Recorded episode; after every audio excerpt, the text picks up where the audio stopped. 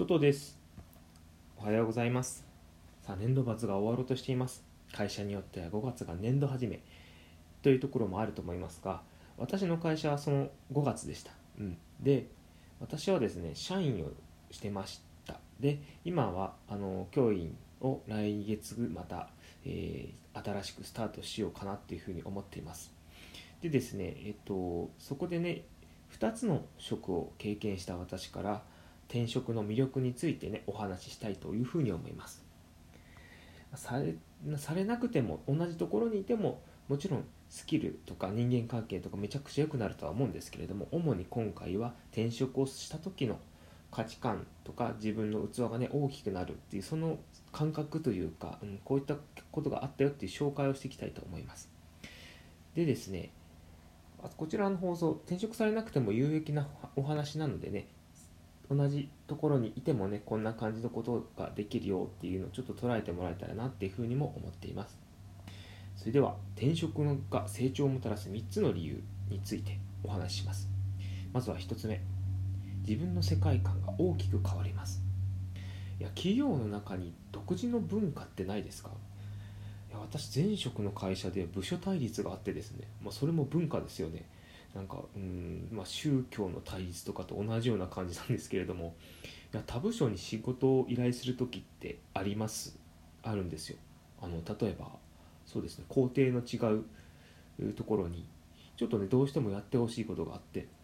まあ、もう私は設計する部署だったんで、まあ、設計したものをちょっとなんか加工してもらいたくて私に行くんですけれどもそこに頑固な課長さんがいらっしゃってですね直接お願いしないと仕事を拒否されるってことがあったんですよ。なんで俺に言わないんだみたいな。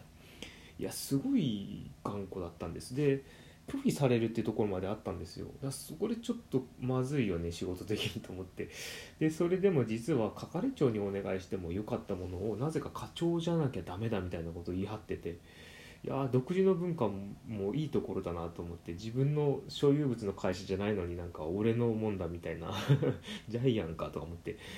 それでですねあの同じような仕事をしている友達にそれを話すといやこれ全然違くないみたいな話が他にもあってですね。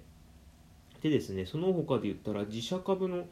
配当が異常に良くてですねしかも非上場で他の人が買い買うことができない株なんですよ。でそれを社員が実は買い占めてるので結構社員に利益がそこで生まれていたと。配当株が1株1000円で100円くるのかな？1割ですからね。1割ってことは10%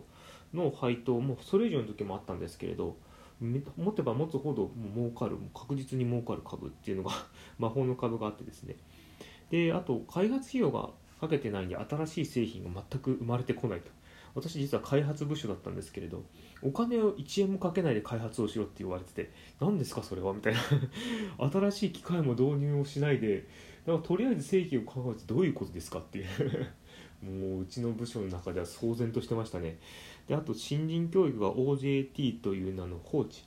もう完全に放置でしたね。いやーびっくりするぐらい何も相手されない。これどうやって仕事したらいいのと思いながらもう質問しまくってなんとかやってったっていう。これ完全に放置だよなと思って。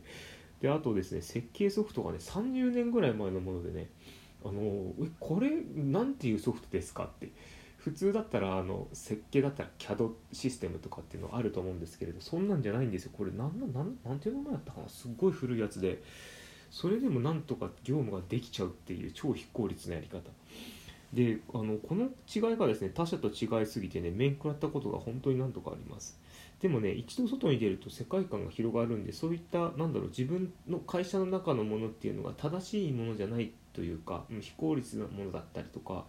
なんかね結構ねあの今まで見てた世界が変わる瞬間っていうのがあるのでたくさん、まあ、あるのでっていうかたくさんありますね、うん、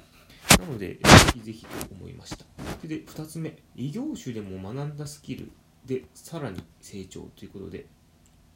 実はねあの教員の方々っていうのは失礼ながらパソコンがとても不得意なんですよ。で私は前職でパソコン作業ばっかりっていうことが結構あったんでその優位性がとても出ましてですね。まあでも当たり前ですよね。授業で子どもたちに指導してたくさん指導スキルがある方と私みたいにパソコンでいろんなことをしたり、まあ、書類まとめたり設計したりっていう人が、まあ、明らかにスキル変わりますよね。だから別にあの非難とか一切思うつもりないんですけれど、まあ、そういった感じの私パソコンスキルが割と教員の方からしたらですけれどね、うん、方からしたら長けてた方なんで。でも、うん、なんかそのスキルによってねいろんな人を救うこともできたし、あの作業効率も上げることができたんでうん、とてもいい体験だったなっていうふうに思います。でですね、あのこの知識はね意外と使えないんじゃないかなっていうふうに製造業を辞めた時に思ったんですけれどもでもですね教員になっててもとにかく事務作業とかあの教材準備とかプリント作りがめちゃくちゃ多いんですよ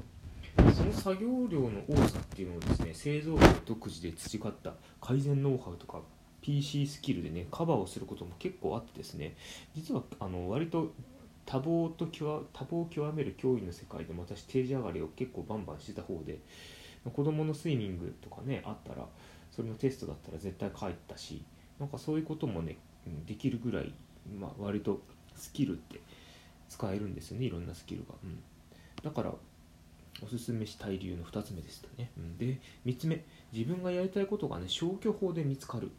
これねどういうこと？消去法が何かっていうと多くの経験をどんどんしていくとどんどん自分のやりたいことが見えてくるんですよ。で私も今あ私は自分で仕事がしたいんだっていうふうに思い始めててこういうふうに発信をし始めているんですが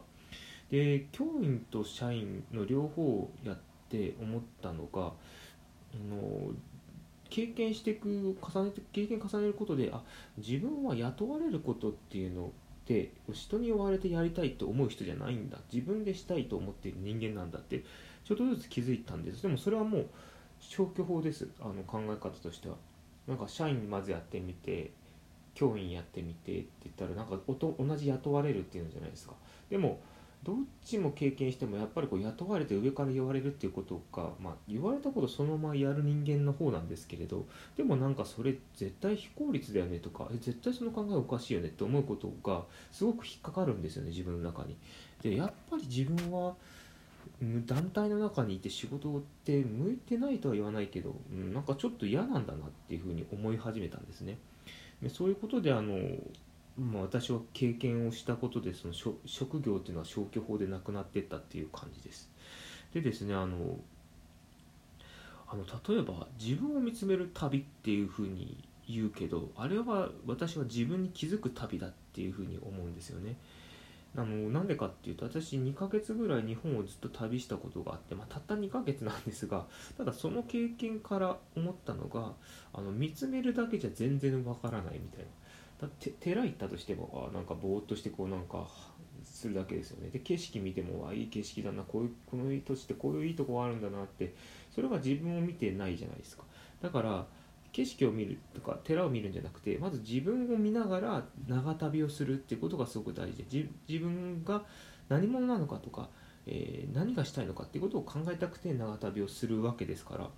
だからその旅行先からの刺激をもらう時は必ず自分にいつも自分のフィルターを通してあこの景色を見たけど自分は何をしたいんだろうここでとかこういうところでどんなことができるだろうとか自分だったらどんなことをするだろうかとかいろんなことをこう自分の中に返してみると長旅の意味ってめちゃくちゃ大きくなるなっていうふうに思ってて。